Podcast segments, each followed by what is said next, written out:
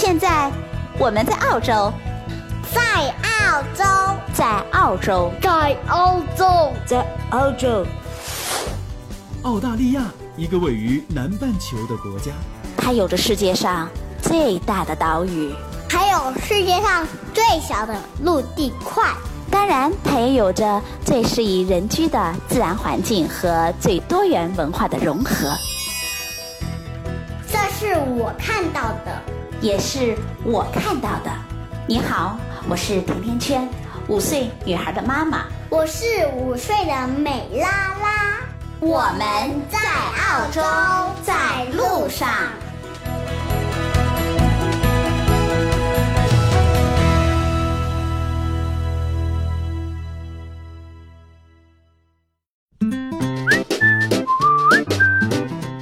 大家好，甜甜圈在澳大利亚的悉尼向你问好。这两天啊，我一直在为周末的时候收到的来到澳洲之后的第一张罚单感到非常的懊悔。那天啊，我因为没有搞清楚停车的标志，就迟疑了四十秒。那在这个停车的位置上待了四十秒的时间，于是就收到了一百一十刀的罚单。啊，伤心的事儿我就不提了。但是有一件很巧的事儿，我要给大家说一说。昨天呢，美拉拉放学回家的时候，带回了一大摞的关于澳洲交通的资料，这让我挺诧异的。我在想，难道是交警没联系上我，然后通过了强大的人口普查的系统找到了直系的亲属，再然后就直接送到了他的学校，让他转交给我，让我好好的学学澳洲的交通规则吗？后来啊，和美拉拉沟通了一会儿，我终于松了一口气了。原来他们班开始学习交通规则了。哦，这么多的资料，这么系统的资料，竟然是给一个学前班，就是 kindergarten 的孩子来学习，这事儿呢，让我很好奇的。所以今天我就和大伙儿分享一下关于澳洲的小学生是如何学习交通规则的事儿吧。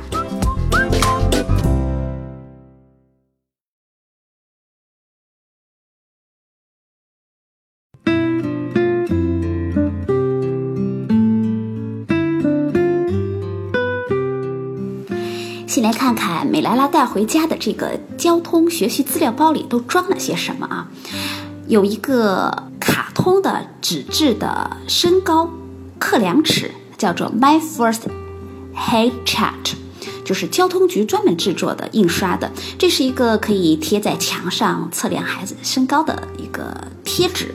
那比较特别的是啊，它会在不同的高度上做了不同的标注，比如说呃，在八十厘米以下。写的是，呃，need a rearward facing child car seat，就是要朝后的婴儿座椅，就是在八十厘米以下需要的是一个朝后的婴儿座椅，那就是这种后向式的安全座椅了。那这个座椅的倾斜度大概是需要在三十到四十五度之间来防止婴儿的头部。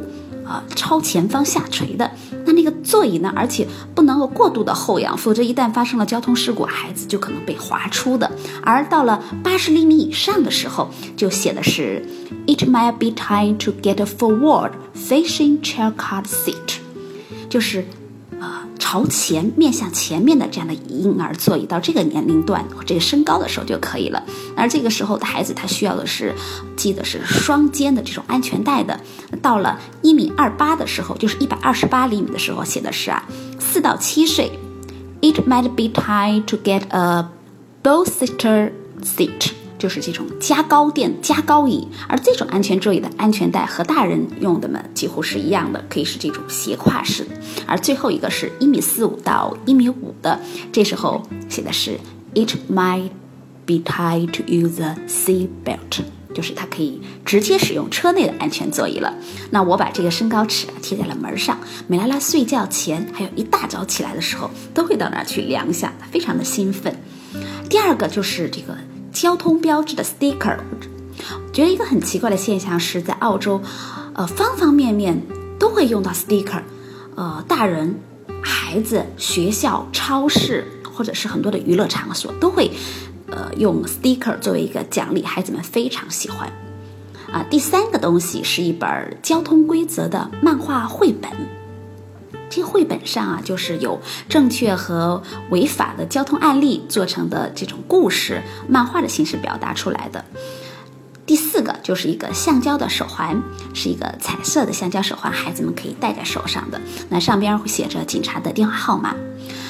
呃，通过这个我可以看到啊，就是关于安全座椅这一块，他们的这个细分阶段是非常细的，就是在不同的年龄段需要使用不同的类型的安全座椅。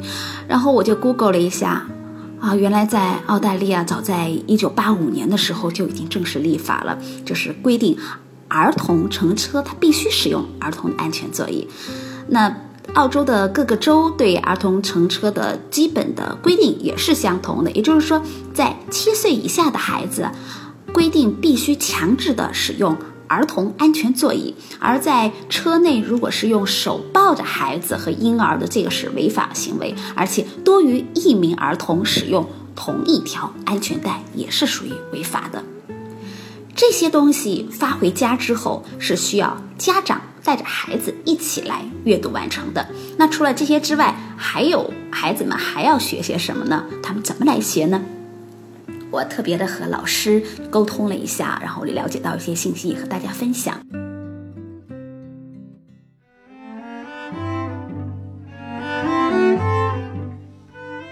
那除了这些，在学校里还会有专门的这种交通课程，还有呢就是会学校会组织孩子们去交通学校去模拟。啊，我先来说说学校的学的这个交通课程，这个是在计算机里完成的。那课程会设计成游戏的形式，比如说啊，会听声音来选交通工具，那你可以按一下这个选项，这选项就会发出呃一个交通工具的声音，比如是火车的声音，那么你就要。呃，去选出火车，那还有比如呢，是要给这种交通工具涂颜色，给信号灯涂颜色，而老师们就会不厌其烦地教孩子们怎么样的正确过马路，教他们懂得还有，呃，熟记这个马路上的各种标志的含义，并且要让孩子告诉家长，你的孩子能够描述多少。在马路上，还有靠近马路的地方发生的各种安全和不安全的情况，那他也同时要要求家长每次过马路的时候，要尽可能的给孩子们做示范，给孩子们讲解这个交通的要求，真的是，呃，非常的不厌其烦。呃，在对于交通这件事儿上，我觉得老师特别的有耐心，还有不怕啰嗦的在强调这件事情。那第二个呢，就是去交通学校来学这个交通规则。那交通学校其实已经成为澳大利亚很多幼儿园的一项传统的项目啊，不管是教育机构还是家长。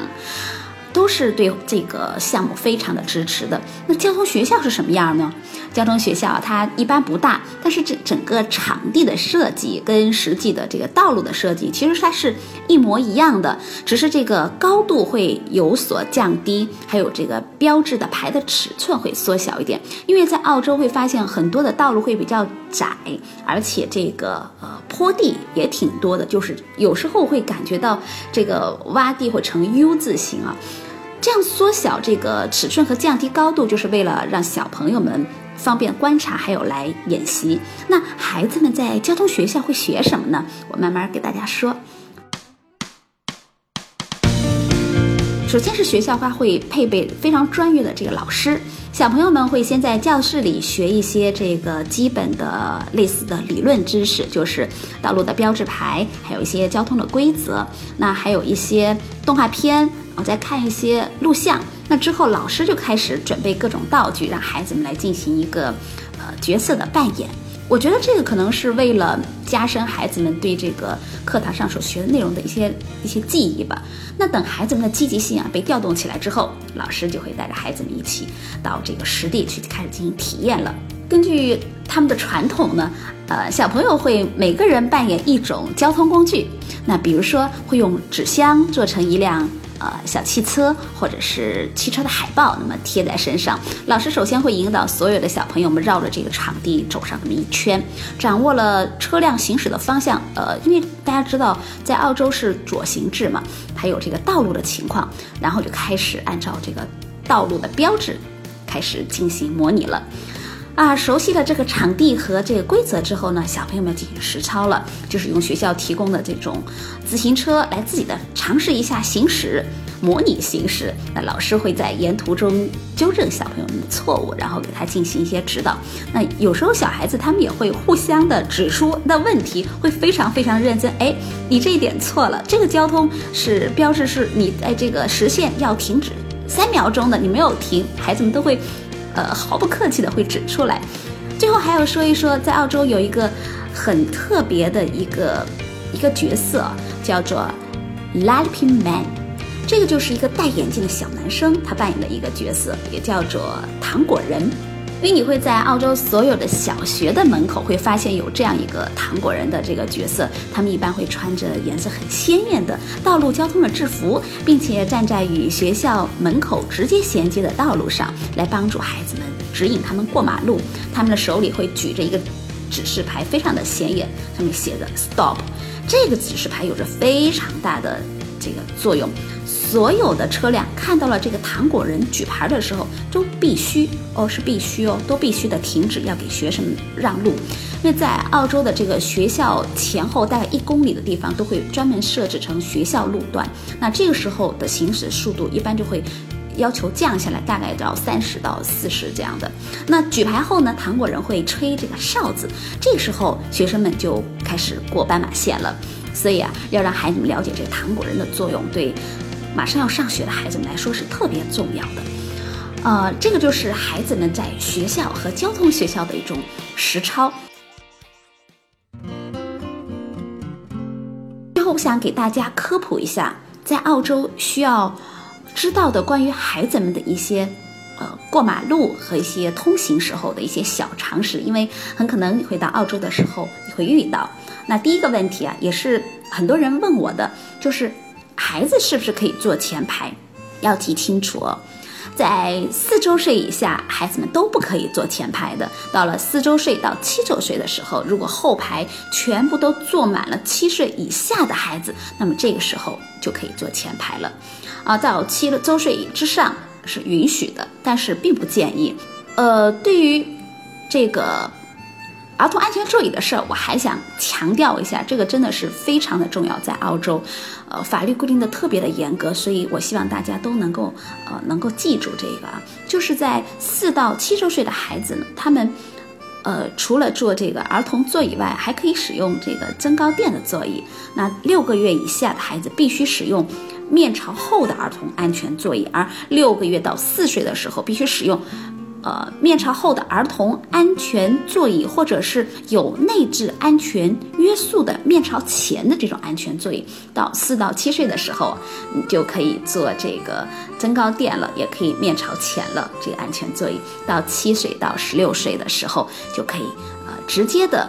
使用车载的成人安全带了，也就是你的身高到达一米四五或者一米五以上的时候，就可以用车里的这个安全带了。第二个问题也是很多妈妈遇到的，就是说啊，乘出租车的时候需要使用儿童安全座椅吗？因为有朋友来澳洲旅游，他就有租车嘛，或者是坐出租车。那这个时候，我呃，大家要记住了，就一周岁以下的儿童是必须使用安全座椅的。而且是可以自己带安全座椅。那一周岁以上的儿童，呃，他必须就是要单独的占一个座位，并且系着安全带。就是你乘出租车的时候，可以豁免使用安全座椅，但是没有安全座椅带着小孩子就。就乘车，在很多时候，有些出租车司机会拒载的，所以带宝宝打车在澳洲是一个非常麻烦的事儿。所以在你们呃租车或者是订这个 taxi 的时候，要咨询一下。有的州叫出租车的时候，你可以要求这个租车公司要派一个，就是带上这个小孩的安全座椅的车。这但是这个是需要额外的付费的。啊，第三个问题就是说，是不是允许使用海外？生产的安全座椅或者是增高坐垫呢，在呃很多规定上其实是不允许的。但是我发现最近就是在超市里，我我感觉到这一点应该是放松了，因为在超市里可以看到有产自墨西哥和中国的安全座椅，只是说呃必须通过有澳洲政府的质量检验的这个标志的安全座椅是可以使用了。还有一个问题就是关于孩子们乘坐公交车的时候需要使用安全座椅吗？啊，其实。对于公交车来说呢，这个是可以豁免的。这里的公交车指的就是这种十二座椅以上的这种车辆。那根据规定啊，七岁以下的孩子乘坐私家车是必须使用安全座椅，对吧？但是对于没有满八岁的孩子，一定要注意了，如果没有使用安全座椅啊，必须要罚款哦。而这个罚款还不轻，是一百六十六澳币。如果你来澳洲，也要记住这些关于。儿童交通的注意事项哦，因为对于游客违规了，同样也是要罚款的。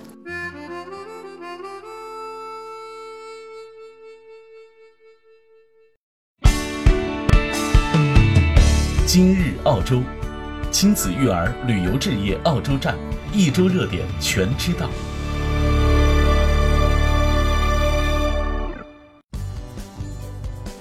我先给大家说说吃吧。自从这个《欢乐颂》播出之后啊，澳洲的麦片这个新康利，大家知道这个叫 Wheat Bix，在国内变得非常的抢手。而这个价格，有朋友国内的朋友告诉我，大概能达到五十澳币一盒。而到现在虽然有点降价了，但是在国内的售价也比澳洲要高出了三到五倍。就现在，就连澳洲的媒体还有这个厂商，他们也认为啊。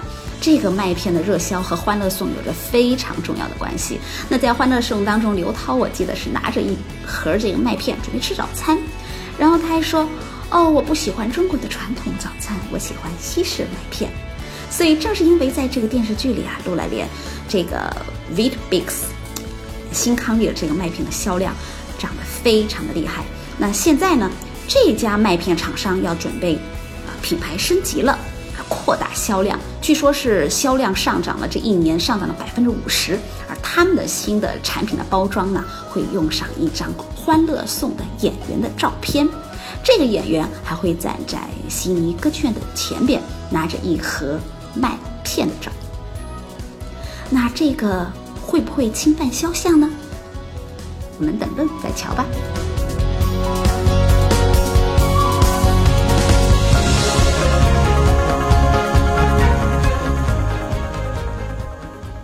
好，再来说说行。刚才在第一部分，我给大家分享了澳洲的交通工具。那我想现在给大家说说澳洲的车。啊，澳洲它各个汽车公司啊，其实一直是被大家诟病的，因为它被控要剥削买家。所以呢，澳洲有一个男子啊，叫 Peter，他买了一辆进口的车，这个价格啊，比购买澳洲本土的汽车整整节约了三万澳币，也就是。少了大概十五万的人民币啊！他一家是想要一辆很大型的家用的汽车，而澳洲在售的这个大众的这个品牌叫凯路威 （Caraway），这个汽车的标价是四点五万澳币，而奔驰 Vito 的汽车的标价是八万澳币，所以呢，他最终就购买了日系的这个 Grand，花了一点八万澳币。他认为这辆车和大众还有奔驰的这种车的车型差不多。在澳洲，澳洲的政府啊只允许进口少量的汽车，那所以悉尼总共有三十家的这个汽车经销商，在售比大品牌同等车辆要便宜很多啊。所以呃，这种新进口的汽车都会改装来符合澳洲的安全和尾气排放的标准之后才被售卖。所以这个汽车进口公司的工作人员们就说，公司啊以前啊进口了一辆二零一五年的阿斯顿马丁的汽车，这个比澳洲同一型号的整整便宜了十五万澳币。要知道，在澳洲进口汽车的名单可是得经过联邦政府批准的哟。